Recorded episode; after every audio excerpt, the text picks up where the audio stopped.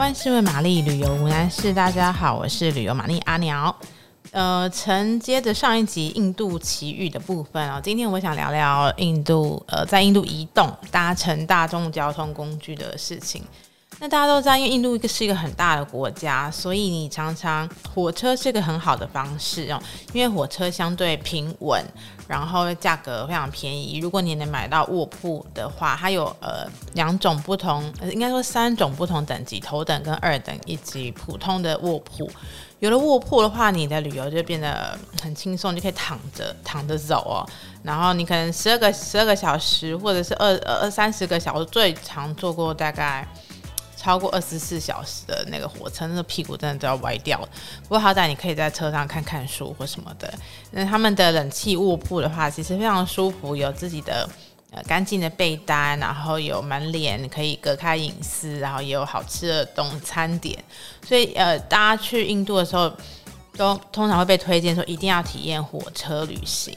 呃，那我今天要讲的是公车旅行。其实印度的公车旅行也很强，因为他们的网络四通八达。那有一些比较长途过夜的呢，甚至会有那个卧铺，也是有卧铺的。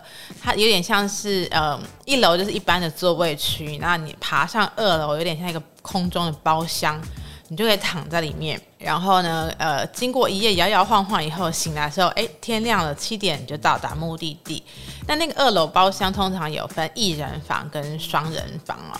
其实我我每次躺在里面，我都觉得很像是一个棺材，因为它就是一个 呃门可以用那个它是压克力门，你可以把它关起来或推开。然后呢，躺在那边其实不大，尤其是如果你躺的是一人房的话，真的有一种 棺材感。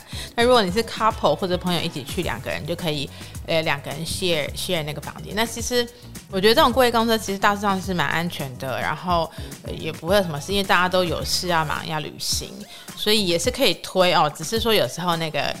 车子晃的时候会不太好睡，以及 有时候那个车窗啊，它会因为一直震一震，然后慢慢慢慢就被弹开，那外面的风灌进来的时候就会很痛苦，整个晚上难以入眠。但我觉得这就是嗯，在印度旅行好玩的地方。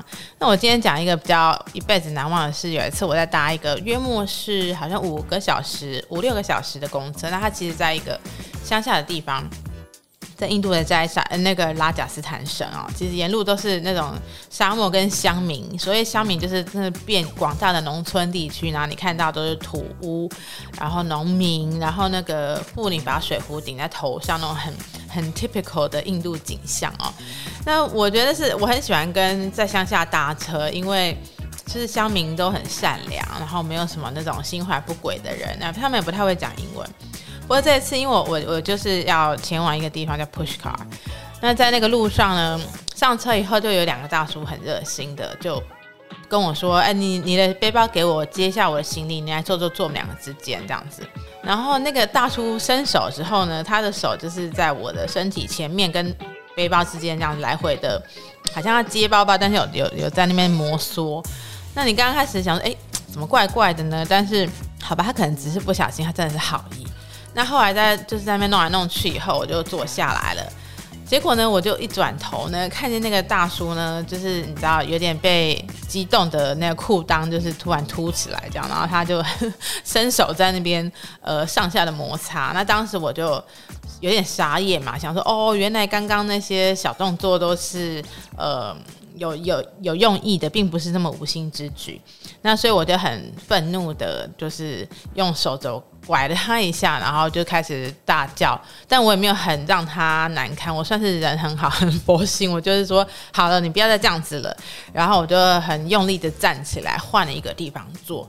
那其实我觉得有时候印度人他们其实都是看到外国人女生有机会的话，他就会有一些人呢、他就会骚扰一下，然后呢看看有没有反应如何。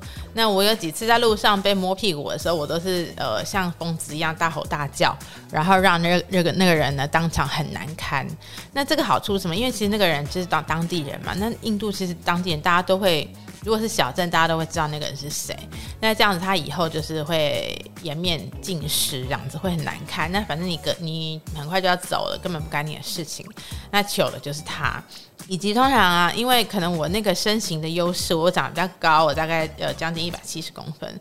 那印度的人都很小只哦，尤其是男人。然后，所以我每次呃，就是他们被我逮到的时候，我都会大吼大叫的愤怒，然后可能用力去踹他们，让他们二度的难受到二度的羞辱哦。那所以其实他们多半被揭发不太敢怎么样，只是摸摸鼻子跑掉。那就看你要。呃，你要那个追究到什么程度？你要追根究底，你要让他就是死得很难看，还是说给他一点教训，让他以后不敢？其实都都看你，所以嗯，我觉得你是可以很根据那个情况来衡量。好，换那个被骚扰那段说到这，接着我就换到呃另外一个座位，那是一个呃刚刚是三人座嘛，现在是两人座，那我坐在两人座的走道，然后呢走道上站着一个印度女生啊，有点像是年轻的女生这样子。然后车子开开以后呢，那也女生就是急着要把我拉开位置，然后她就一直指着我的那个指着窗边这样子。那我心想，你要干嘛呢？我位置就是我的啊，你想要跟我讨不是这样子吧？我就不想理她。就这么一来一回以后呢，悲剧就发生了。那个女生呢，她就是。嗯，就是突然哗啦一声，把她的午餐全部都吐在我的背包跟我的身上。原来她刚刚一直想把我拉开，是因为她想要就是找的一个管道、一个缝呢，把自己伸出车窗外，然后吐出车窗外。才不会吐到我身上。那那我这个外国人我也听不懂啦，所以我就接一口气接下他所有午餐。我还记得上面还有番茄跟一些咖喱酱那样，所以我的背包整个湿淋淋，就 cover 满他的呕吐物。然后重点是那时候离的终点站还有大概五个小时吧，那时候才刚上车，所以。呃，我只能也只能就是真的是真的很很暴怒，但是他也不是故意的。然后呢，整个那个呕吐的气味就散发在车上，然后那个其他的乘客对我就是那种露出不以为然跟恶心的表情。那我心里想说，我也不想啊，对不对？因为我又不知道。那后来你才知道说，因为那时候是他们的婚礼季哦。婚礼季通常会延续很久，等于是好日子，那他们就会呃，就是很多人就会出门远行去拜访亲戚，去参加婚礼。可是像那些乡村的女孩呢，就是印度人，其实长途旅行的机会不多，不像我们嘛，他们可能比较呃，生活条件不是很好，旅行机会不多。这样的人呢，就是很容易会晕车的。OK，所以呢。嗯、你后来我后来下车以后啊，看了那个公车的巴士的车身外面啊，窗户下面全部都是一条一条斜斜的呕吐物干掉的痕迹，我就觉得很好笑，因为原来那个少女可是好心提醒我呢，是我自己你知道不领情，所以他们一搭车就会呕吐。呃，因为不习惯那种交通工具移动的方式呢，像我现在我当然可以释怀啦，但是当你包包上面呃被那种那种你知道被那个软烂的番茄 cover 的时候，心里不会太爽。所以我每次回想起这段在印度旅行的公车记忆的时候，我真的是觉得很好笑哦。可是真的就是很多事情你真的发怒了没有用，你必须要呃用一个比较幽默的方式去看待它，然后呢，你才能够继续好好的开心的在印度旅行下去。那你跟我说，那这么鸟，你为什么还要去呢？还为什么还可以不不立刻订了机票回国呢？嗯、可能我就是犯贱吧，我就是爱那种很有挑战的感觉。好，希望我们的节目可以分享跟订阅，再给我们五颗星的评论哦。